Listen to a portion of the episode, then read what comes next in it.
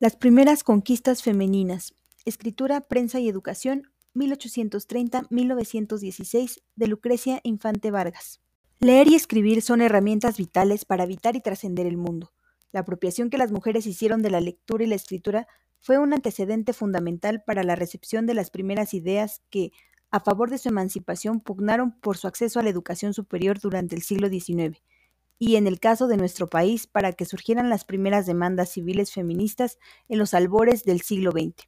El presente texto da cuenta de este proceso y de su importancia en la gestación de la acción organizada de las mujeres mexicanas. Descargue el artículo completo en corpus21.cmq.edu.mx.